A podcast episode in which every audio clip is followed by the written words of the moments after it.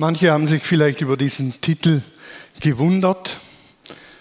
Glaube, wie, mit wem, an wen oder was. Vor einigen Wochen hatten wir die Jahreshauptversammlung der Kirche Lindenwiese. Und bei dieser Jahreshauptversammlung haben wir einen Rückblick für 2020 gemacht. Und Wolfgang hat so eine wunderschöne Bildschirmpräsentation zusammengestellt.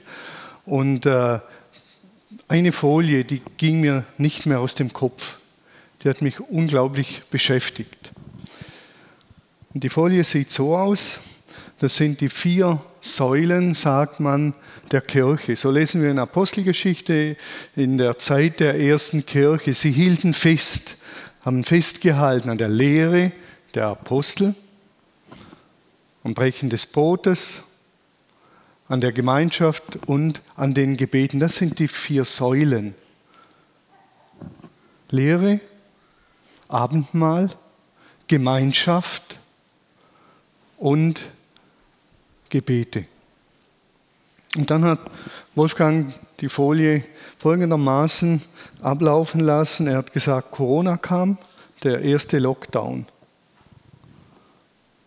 Die erste Säule brach weg, die zweite brach weg, Gottesdienste, Teenie-Gruppen, Kleingruppen, alles war wie über Nacht weg.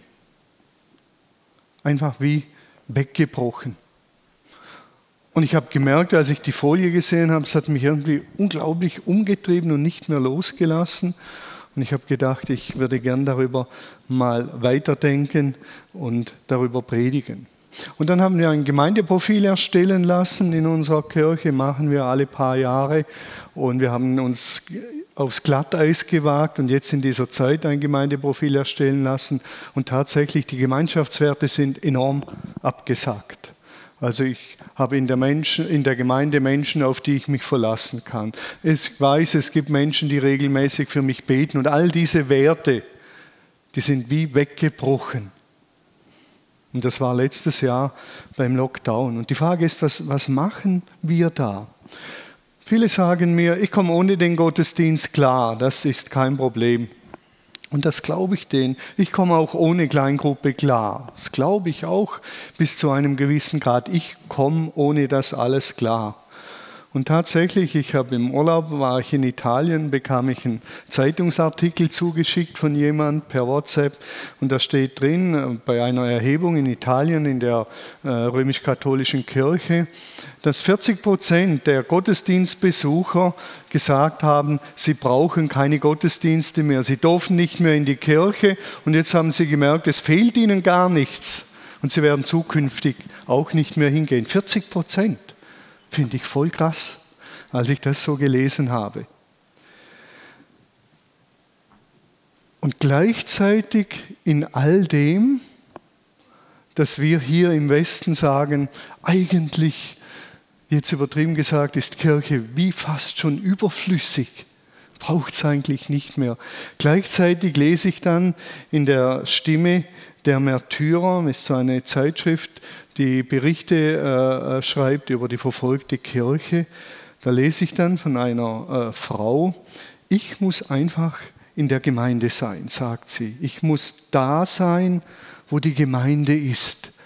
Die stammt aus Syrien, ist im Libanon in einem äh, Lager untergebracht und sie sagt, ich muss unbedingt dort, wo die provisorische Gemeinde ist, dort muss ich sein. Ich muss mit denen Gottesdienste feiern. Ich muss in Gemeinschaft sein.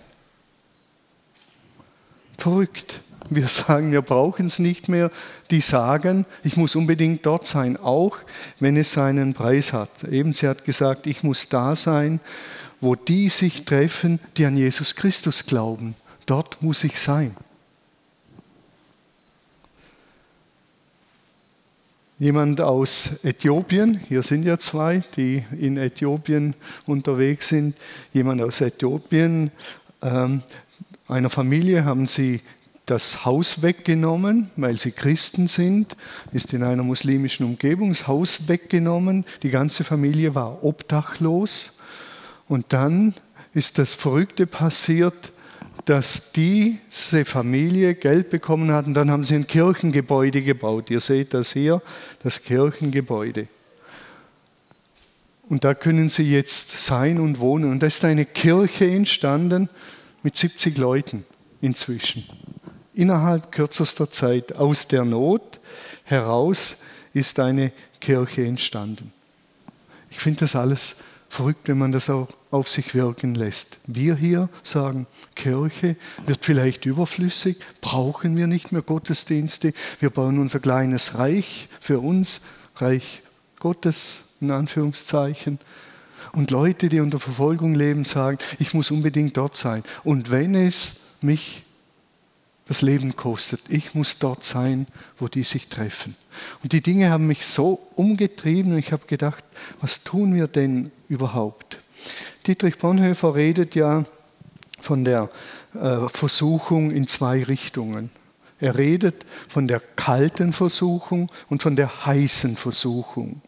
Und die Versuchung, die heiße Versuchung, die Versuchung in der Hitze ist die Versuchung in Verfolgung, in, in Druck, im Schmelzofen des Leides, wenn einem persönlich schwere Dinge widerfahren. Bin ich dann treu, bleibe ich bei Gott. Und die kalte Versuchung, und er sagt, das ist die gefährlichere Versuchung, ist die Versuchung, die wir im Westen erleben. Wohlstand, Wohlergehen, alles gut. Und schleichend, sagt er, werden wir uns von Christus entfernen.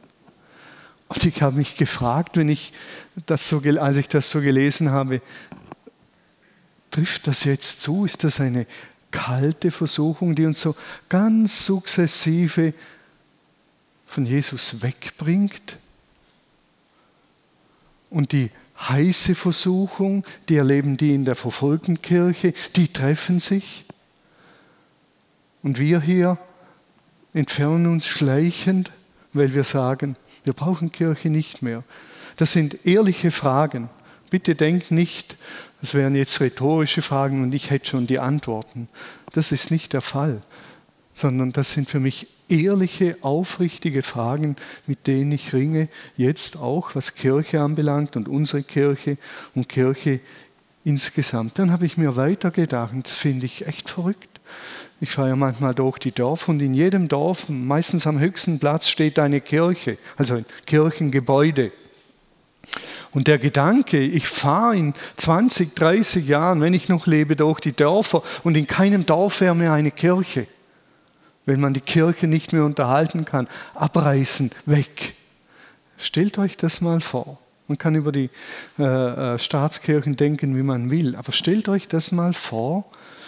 Ihr fahrt von hier nach Stockach durch die Dörfer Owingen und äh, Billafingen und Seelfingen und Malspüren und Winterspüren, keine Kirche mehr.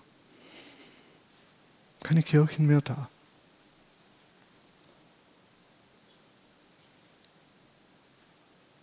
Finde ich verrückt, der Gedanke.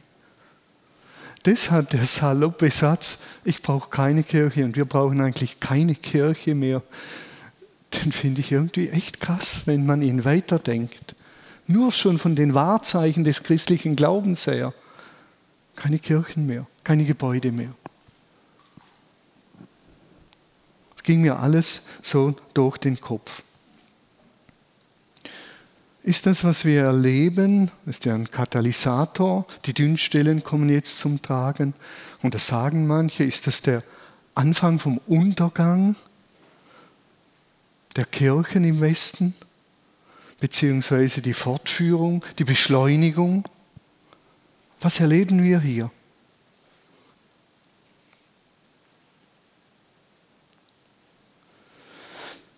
Ist die Antwort, dass wir sagen, wir gehen jetzt zurück zur Apostelgeschichte und stellen die Urkirche wieder her, so wie damals.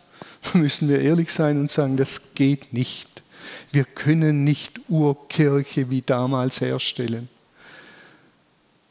Und wir können nicht Gemeinschaft haben wie damals. Es funktioniert nicht. Da liegen 2000 Jahre dazwischen und große Epochenwandel liegen dazwischen. Früher hat sich ein Patriarch taufen lassen und 30, 40 Leute mit ihm, fertig aus. Schluss war ja logisch, wenn der sich taufen lässt, ganze Hausgemeinschaft mit dazu. Also wenn wir sagen, wir bauen wieder Kirche wie in der ersten Zeit, dann müssen wir sagen, okay, ich als Chef in einem Betrieb lasse mich taufen, alle 200 Mitarbeiter sind dabei. Da würde jeder sagen, hallo, bist du noch ganz normal? Oder in unserem Dorf, Eirach, Dorf, der Bürgermeister, den es nicht gibt, der lässt sich taufen und alle rennen mit. Es wäre Urkirche. Wir haben eine Zeit des Individualismus mit viel positiven Dingen ist mit auch ein, eine Frucht der Reformation. Persönlichkeiten wurden herangebildet und weiterentwickelt. Das Individuum zählt. Und da können wir nicht zurück, was Gemeinschaft anbelangt, wie damals. Das funktioniert nicht mehr. Wir können nur fragen, was sollen wir mitnehmen und rüberretten. Es gibt ja Gemeinschaft und Gemeinschaftsglaube und den Stellenwert des persönlichen Glaubens. In der ersten Kirche war der persönliche Glaube bei weitem nicht so ausgeprägt, aber der Gemeinschaftsglaube war ausgeprägt. Ich bin Teil der Gemeinschaft, das bin ich, und ich glaube, was die Gemeinschaft glaubt. Das war so und das war weder schlechter noch besser, es war so, aber wir können nicht einfach dahin zurück. Und es gibt einen persönlichen Glauben. Und ich glaube, diese zwei Dinge, die müssen wir wie neu entdecken. Den persönlichen Glauben im Zusammenhang mit dem Gemeinschaftsglauben. Wie kommen wir im 21. Jahrhundert durch diese Krise mit ausgelöst? Wie kommen wir da weiter? Und wie finden wir gute, tragfähige Antworten? Persönlichen Glauben und im Gemeinschaftsglauben. Wie können wir das zusammen gestalten? Im Zeitalter wo die Gottesdienste gestreamt werden, wo Meetings stattfinden, Huddles, Kleingruppen über Zoom. Wie, wie kann das funktionieren, ohne alles über Bord zu werfen, neuesten Trends nachrennen? Wie kann es funktionieren, dass mein persönlicher Glaube und der Gemeinschaftsglaube in guter Balance sind? Und das sehe ich als Herausforderung an. Unnötiges dürfen wir hinter uns lassen, Neues wagen, aber Prinzipielles bewahren. Unnötiges dürfen wir rauskippen, Neues wagen, aber Prinzipielles sollten wir mitnehmen. Es gibt eine Überbetonung des Gemeinschaftsglaubens. Starke Gemeinschaften haben einen Gemeinschaftsglaube und oft dringt der Einzelne dann nicht zur persönlichen Christusbeziehung durch weil er ist in so einer starken Gemeinschaft. Da werden Lieder gesungen und die Gemeinschaft ist stark, der Hauskreis ist stark, die beten für mich. Und der Einzelne steht in Gefahr, dass er nicht durchdringt zu einer persönlichen Gottesbeziehung. Und das gibt's. Und es ist für den Einstieg in Gruppen oft gut, auch in den Glauben, Jugendgruppen, wenn eine starke Gruppe ist, ich werde da reingezogen in den Sog, mich reißt's mit persönlich habe ich nie eine Christusbeziehung gefunden. Das ist der Nachteil von starken Gemeinschaften bis hin zum Sektierertum. Und Corona und das Nachdenken über das hilft uns, über solche grundlegenden Dinge, und da sind wir herausgefordert, nachzudenken. Dann gibt es natürlich die Gefahr vom individualisierten Glauben, ein Kreisen um sich selbst. Ich und mein Gott, ich bin das Zentrum und alles dreht sich um mich. Wie kann dieser Gott mir ein angenehmes Leben verschaffen? Wie kann die Gemeinschaft mir ein angenehmes Leben verschaffen? Die Gemeinde verkommt dann zum Selbstbedienungsladen fürs Glück. Und wenn sie das nicht mehr liefert, die Gemeinde, dann gehe ich zur nächsten. Und wenn es die nicht mehr liefert, brauche ich gar keine mehr. Denn ich stehe im Zentrum. Und Menschen, die nur so fragen, sind so stark individualisiert, dass sie nicht mehr nachdenken, was sie für die Gemeinschaft beitragen. Ich glaube, und da fordert uns äh, Corona heraus, ich glaube, dass es eine ganz radikale Balance braucht zwischen dem individuellen Glauben und zwischen dem Gemeinschaftsglauben. Und ich glaube, wir sind herausgefordert, uns jetzt auf den Weg zu machen, neu. Die Krise hat einiges hochgespült. Was bedeutet gemeinsam glauben und was bedeutet individuell ich als Thomas glauben? Und wie spielt das zusammen? Ich kann nur ein paar Denkanstöße heute geben, aber es wird uns weiter verfolgen hier in der Gemeinde eine radikale Balance, persönlich, individuell und gemeinschaftlich. Gemeinschaften und daran, das wäre so ein erster Gedanke, tragen dazu bei, dass ein starker individueller Glaube entsteht. Die Aufgabe der Gemeinschaft ist nicht, dass alle gleich denken. Es gibt ja den schönen Satz, wo jeder, wo alle gleich denken, denkt niemand sehr gründlich. Und das hat fatale Folgen, das kennen wir aus dem Politischen, wenn alle nur noch einer Richtung nachrennen. Die Frage ist, und daran wird eine Gemeinschaft gemessen. Ist die Gemeinschaft in der Lage, das Individuum so zu fördern, dass ein starker persönlicher Glaube entsteht, eine starke persönliche Christusbeziehung? Das wäre mit, mit die Aufgabe einer Gemeinschaft. Nicht alle in eine Gleichförmigkeit zu bringen, dass alle gleich denken,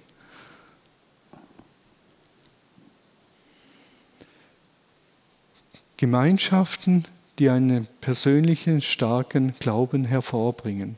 Daran werden sie gemessen. Und das zeigt in unserem Gemeindeprofil, wir sind eine Gemeinschaft. Und jetzt ist der Einzelne auf sich selber gestellt im persönlichen Glauben und sein Gebetsleben, sein Bibellesen, all die klassischen Übungen gehen zurück. Also merken wir, unsere Gemeinschaft darf dazu legen, damit der Einzelne befähigt wird, einen persönlichen Glauben zu pflegen. Richard Wormbrand, äh, der war ein verfolgter Christ, der war auch schon hier in äh, Stimme der Märtyrer, Märtyrerkirche, verfolgte äh, Christenheit hat er gegründet. Und er sagt, die Seele er nährt sich von Christus nicht vom Lehren über ihn, also nicht von den Lehren über Christus, sondern die Seele ernährt sich von Christus selber. Und wir können noch so gut lehren über Christus. Und Podcasts können genial gut sein. Ich höre immer wieder Podcasts. Ich schätze das, keine Frage. Aber wenn es nicht dazu führt, dass ich in die persönliche Christusbeziehung komme und meine persönliche Beziehung zu Jesus gestärkt wird, dann sind das ganz einfach Dünnstellen. Und Richard Wurmbrand, wer seine Geschichte kennt, der war immer wieder im Gefängnis. Und er war alleine auf sich gestellt, auf seinen persönlichen Glauben, auf seine Christusbeziehung. Da war keine Gemeinschaft, die ihn getragen hat. Natürlich haben Menschen für ihn gebetet, aber er war alleine. Und in der Hitze der Verfolgung und des Leides, das kenne ich aus meinem Leben, da ist man alleine. Da ist niemand mehr, der einem helfen kann. Hiob hat das auch erlebt. Hiob sagt am Ende, sagt er, ich habe von dir nur vom Hören Sagen vernommen. Das ist ein Second-Hand-Glaube. Ich war in einer starken Gemeinschaft, in einem Volk. Und ich habe von dir nur vom Hören sagen vernommen. Und nun hat mein Auge dich gesehen. Hiob ist eigentlich eine Bekehrungsgeschichte. Ein Mann, der aus seinem Second-Hand-Glauben lebt, dringt durch im Leid zur persönlichen Gottesbeziehung. Die Bibel ist voll von solchen Geschichten. Ich denke, da sind wir extrem herausgefordert als Gemeinschaft. Und wir wissen wiederum, und hier schließt sich der Kreis, damit starke Persönlichkeiten entstehen, braucht es Gemeinschaft. Martin Buber mit seinem dialogischen Prinzip, zum Ich werde ich im Du. Ohne das Du, ohne ein soziales Umfeld finde ich mich nie wirklich. Und da schließt sich schon wieder der Kreis. Gute, starke Persönlichkeiten entstehen im Miteinander. Ohne Du, ohne Gemeinschaft geht das nicht. Und am besten ist es, wenn man noch ein paar Leute um sich herum hat, die in den eigenen Augen ein paar Hirntribbel sind. Die fordern einen besonders heraus, weil sie so völlig anders sind. Wer nur mit Gleichdenkenden zusammen ist, der wird nicht wirklich reif und mündig. Da braucht es ein paar, die so einfach Querdenker sind, sage ich mal, die braucht es. Ich bin prinzipiell gern mit diesen Menschen zusammen, weil die legen noch den Finger auf den letzten wunden Punkt in meinem Leben und lassen mich reifen. Zum Ich werde ich im Du.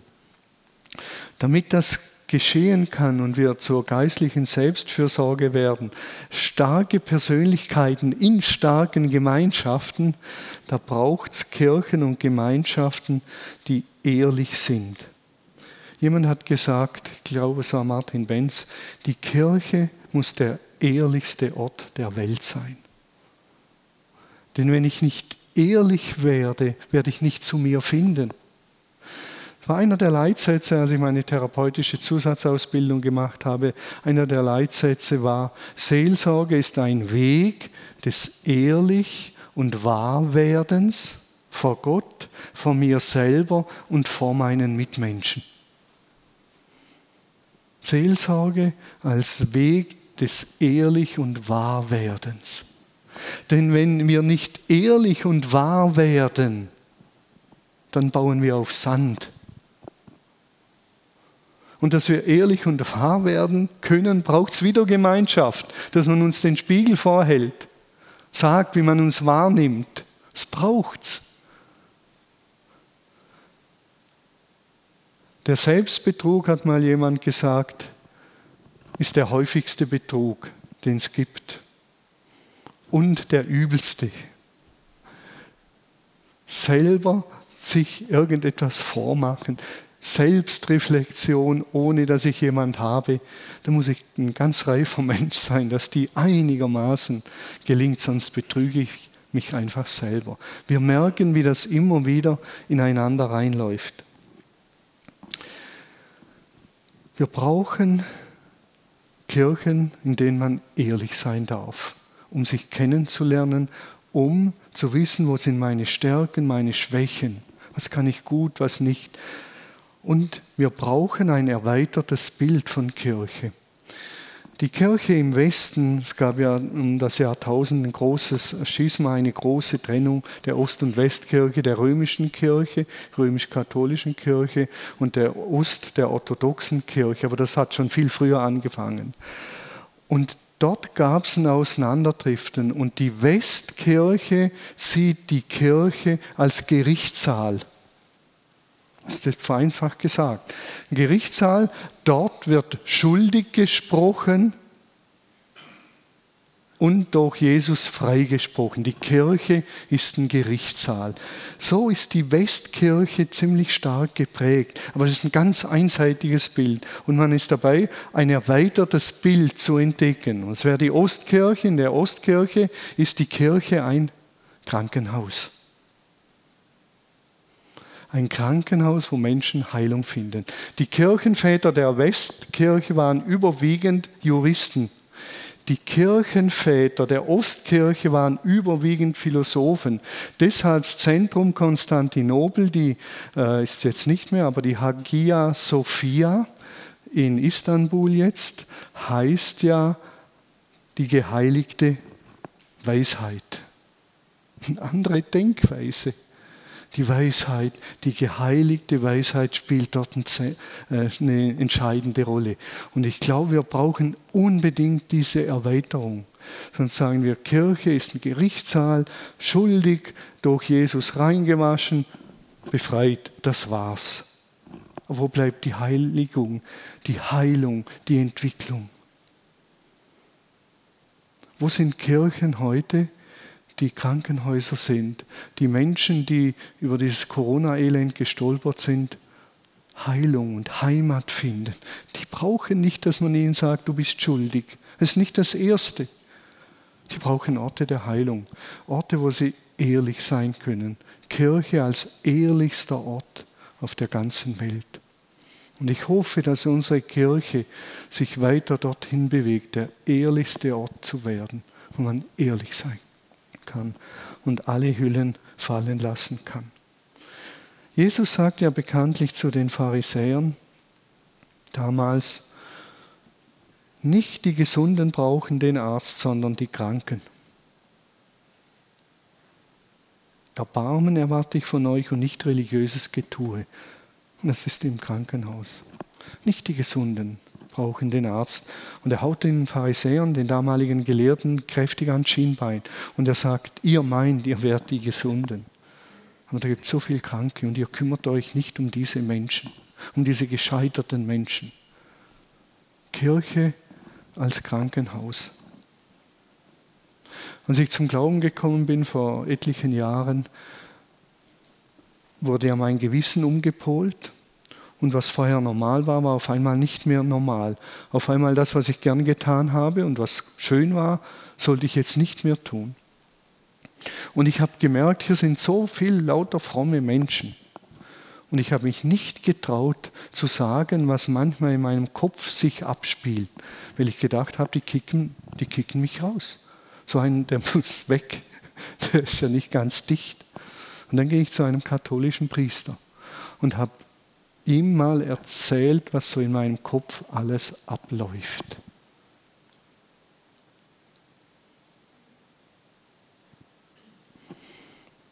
Und ich habe dort Heilung gefunden. Manches ging schnell, manches über Jahre. Und ich habe gedacht, boah, ist das schön, irgendwo ehrlich sein zu dürfen und sagen zu können, der bin ich, so bin ich, so denke ich, so bescheuert ist es in meinem Kopf manchmal, der bin ich. Und das ist der Anfang der Heilung. Und wir brauchen wieder Kirchen, und das sagt mir Corona auch, die Orte sind, wo man gesund werden kann, Krankenhäuser. Kirche als ein Universitätskrankenhaus. Ziel ist die Heilung der gesamten Persönlichkeit. Und jetzt braucht es natürlich in diesen Krankenhäusern Personal, ist ja logisch. Das Personal sind wiederum die, die in diesem Krankenhaus auf dem Weg der Heilung sind und schon weiter sind, zu reifen, mündigen Gläubigen geworden sind. Und die können andere an die Hand nehmen. Also ich kann nicht sagen, ich bin jetzt geheilt, ziemlich geheilt und jetzt brauche ich Kirche nicht mehr.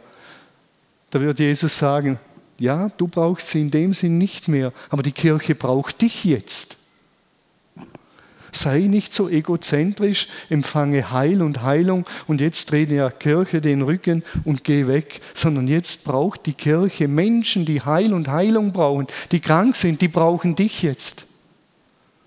Die brauchen starke Persönlichkeiten, Menschen, die mündige Christen sind, mündige Gläubige auf dem Weg. Die braucht es jetzt. Und dann kann die Kirche zum Krankenhaus für viele Menschen werden. Barmherzige Ärzte, würde Jesus sagen, braucht es. Nicht die von oben ab Therapien stellen. Und wenn die Gemeinde der ehrlichste Ort ist, kann auch jeder Kranke seine Krankheitsgeschichte einfach auf den Tisch legen, ohne Angst zu haben, wie im Gerichtssaal, ich werde verurteilt. Sondern die Kirche ist der ehrlichste und barmherzigste Ort auf der ganzen Welt. Und ich glaube, solche Kirchen mit reifen Persönlichkeiten, ich sage mal Ärzten und Pflegern und Personal, die haben extrem Strahlkraft. Und die braucht es heute. Jesus sagt ja nicht, wir sollen uns selber aufgeben. Kennt, viele kennen die Stelle, wer sein Leben äh, äh festhält, wird es verlieren und so weiter. Jesus sagt nicht, wir sollen uns selbst aufgeben, Selbstaufgabe, sondern Selbsthingabe. Das ist was ganz anderes. Er sagt, Thomas, lerne dich kennen, deine Stärken und Schwächen. Und dann gib dich für ein größeres Ziel hin. Nicht gib dich auf. Wir haben daraus gemacht, Selbstaufgabe. Ich kann nichts, ich bin nichts, ich bin eh ein Dorftrottel aus Eirach, Bauernbub, also komm, vergiss es. Nein, ich habe meine Stärken und Schwächen und mit denen gebe ich mich hin. Selbsthingabe in einem Krankenhaus und bin selber immer wieder mal in Behandlung. Das gehört mit dazu. Und ein letztes, was wir brauchen, so meine ich, und neu entdecken dürfen, Kirche heißt der Kyriake. Und Kyriake heißt dem Herrn Kyrios zu eigen. Ich glaube, unsere Kirche im Westen muss neu entdecken, wem sie gehört und wer der Herr der Kirche ist, nämlich Jesus. Ihm gehören wir. Wenn ich sage, ich gehöre zur Kirche, sage ich, ich gehöre Jesus. Er ist der Herr der Kirche und er gibt die Tagesordnung vor. Wir haben im Westen, glaube ich, uns die Tagesordnung zunehmend selber geschrieben, was dran ist, was wichtig wäre, was sein sollte. Und der Herr der Kirche soll uns dann Gelingen schenken. Aber er will Herr sein und er will mit uns zusammenarbeiten, nicht als Knechte, sondern als Freunde. Er sagt, ihr seid meine Freunde. Er sagt, Thomas, du bist mein Freund. Und er sagt, Thomas, mit dir will ich Kirche bauen. Mit dir, meinem Freund. Aber glaub mir, ich habe den besseren Überblick. Und ich weiß besser, wann was dran ist. Glaub mir das. Es ist eine Vertrauensfrage. Und dann baue ich mit diesem Freund und Herrn diese Kirche.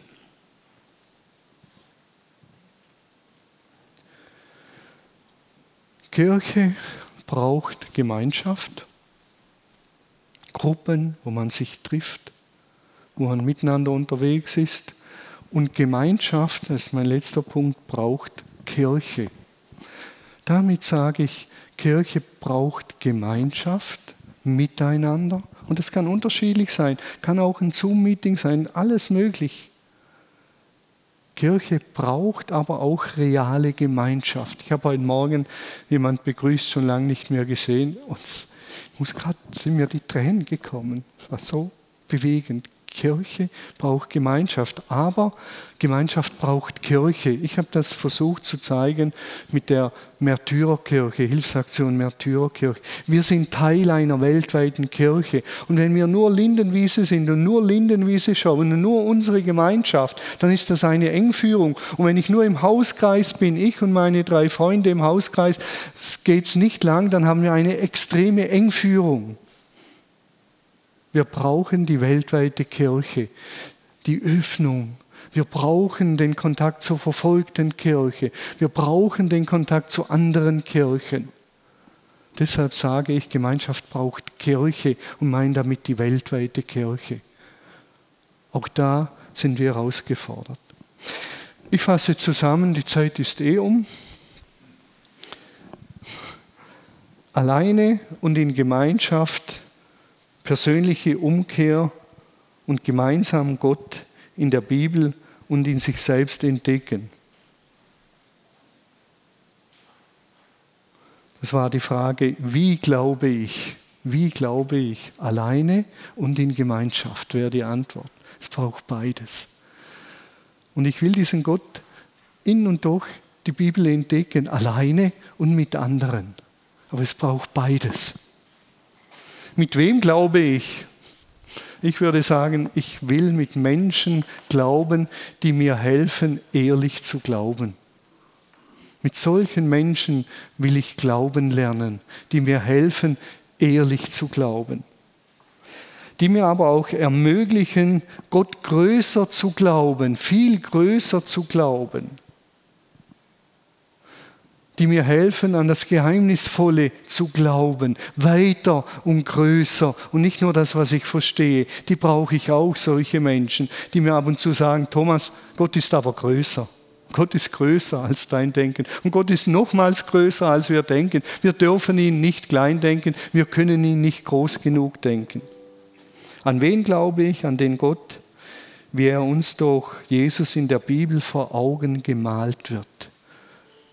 Gott ist nie anders wie Jesus. Gott ist nie anders wie Jesus. Im Hebräerbrief lesen wir, am Ende hat Gott sein innerstes Wesen uns gezeigt in Jesus. Wer den Charakter Gottes kennenlernen will, der kommt an Jesus nicht vorbei. Und als letztes, ich glaube, die Kirche als Gemeinschaft der Heiligen. Ich glaube diese Kirche und ich glaube, dass sie nötig ist und ich glaube die weltweite Kirche. Und ich glaube, dass jeder persönlich Gläubige dazu berufen ist, in dieser Kirche mitzuwirken und sie nicht zu missbrauchen als Selbstbedienungsladen zum Glück, sondern als Arzt und Pfleger in dieser Kirche mitarbeiten soll. Amen.